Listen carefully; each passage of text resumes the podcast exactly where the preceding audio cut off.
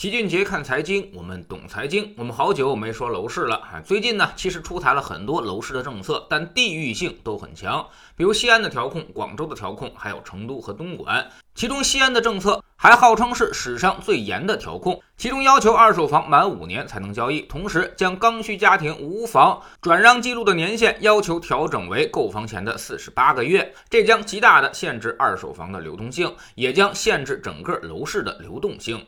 现在呢，楼市是各扫门前雪，谁的房价涨得快？谁就要负责进行调控，但尽管这样，有些地方的房价恐怕还是压不下来。比如很多人都在反映说，上海虽然不断的在调控，但房价还在涨，深圳也一样，还有珠三角的广州、中山、东莞、佛山，长三角的金华、常州和扬州，以及中部的武汉、合肥，还有西南的成都和重庆。可见这些城市都是经济发达地区，而且大多集中在南方。而往北方来看，景象就完全不同了。除了西安这个网红城市之外，其他的地区房价全都是稳中有降。比如天津和青岛、济南，这都是北方著名的城市，也是经济重镇，但是房价降幅却非常明显，距离最高点可能已经跌去了百分之二十多了。东北的房价可能也就是沈阳还算是坚挺，长春和哈尔滨已经不怎么涨了，而其他地方都开始下降，很多地方还都跌成了白菜价。至于北京这一年明显上涨的，其实就是学区房和重点教育区域内的房子，比如海淀和西城，跟教育不沾边的区域，房价都是比较平稳的，甚至是稳中有降。拿老齐住的东边地区来说，现在的价格基本跟二零一六年差不多，没什么太大的变化。新房开盘也越来越便宜。同等价格送精装修的、送车位的也是越来越多，而出了北京就是全国房价跌得最惨的地方。昨天呢，网上被这么一篇文章刷屏，说有人爆料，曾经以两万五千块钱每平米出售的。香河富力新城清明推出了特价房，单价只需要八千块钱每平米，而且买房就送车位。还有记者前去核实了，说这个富力新城标价才一万块钱，优惠活动长期存在，两万五跌到八千，房价四年时间跌去了三分之二，堪称是膝盖斩。售楼人员也说，房地产商现在全都在亏本卖房。即便是如此，这售楼处理啊，经常是销售比客户都要多，有时候一两天都见不到一个人。而环京楼市基本上现在都是如此，如果跌一半，那都算是轻的。那么，二零一七年买房这批人，现在恐怕都已经要亏死了。之前我们就说过，很多人在网上已经喊出来，只要能帮着他还剩下的贷款，房子就白送。但是别人其实也不傻，你的房子价值只有八十万了，而贷款要一百多万，没有人愿意要这样的房子。所以呢，那些当年来环京投资的人，只能忍痛继续的还下去。他们还都有一个梦，哪天北京。真能吞并这里，房价还能再涨回去。嘿，当然不做梦也不行，因为现在你即使想卖，那么它也卖不出去。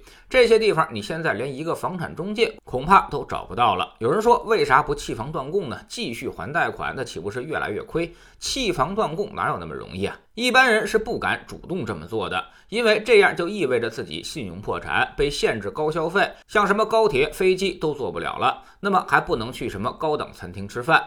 还要上银行的黑名单，以后再也难借到款了。自己就业、求职，甚至是创办企业都会受到影响，所以不到万不得已，绝对不会弃房断供。而且刚才也说了，他们还都有梦想，哪天房子万一要涨回来了呢？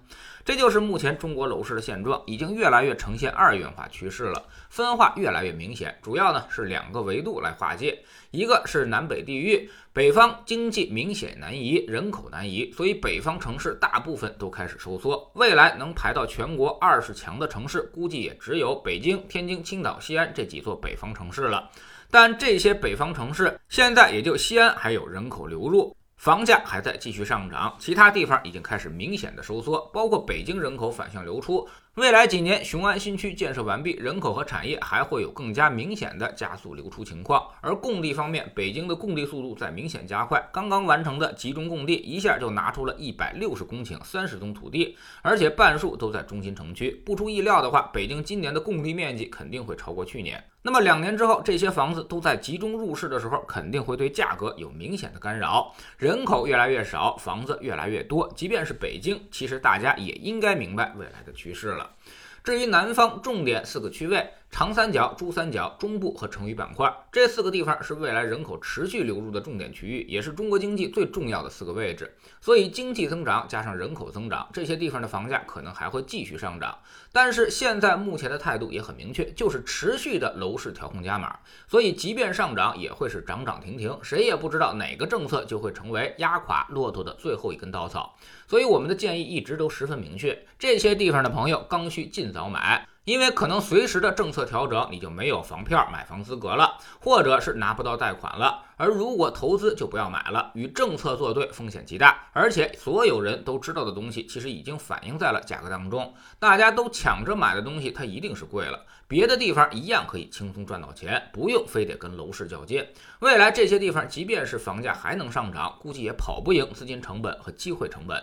所以投资的机会其实已经不大了，你还要承担过多的流动性的风险，非常的不划算。所以，我们一句话足以概括：记住，非必要不买房。知识星球秦杰的粉丝群里面，我们每个交易日都有投资的课程。其实呢，做资产配置可以让你稳稳的获得年化百分之十的收益。在过去的十年股市基本不涨的情况下，即便是我们的四四二组合也跑出了每年百分之九的回报，三三二二组合更是达到了年化百分之十二。越是震荡，它的年化收益也就越高。如果稍微有点择时能力，创造年化百分之十三到百分之十五的回报是并非没有可能的。从二零一七年开始到现在，其实我们已经实现了翻倍，而同期买房的回报要差很多，甚至买错了位置还可能遭遇膝盖斩的情况。我们总说投资没风险，没文化才有风险，学点投资的真本事，从下载知识星球找齐俊杰的粉丝群开始。在这里，我们不但会给你鱼，还会教你捕鱼的技巧。新进来的朋友可以先看《星球置顶三》，我们之前讲过的重要内容和几个风险低但收益很高的资产配置方案都在这里面。在知星球老七的读书圈里，我们继续为您带来《戴维斯王朝》这本书。昨天我们说到了，能扛住多少揍，你就未来能吃到多少肉。在七十年代熊市下跌的时候，很多明星基金都表现不佳，但他们扛过来之后，到了八十年代就开启了一波长达十八年的大牛市。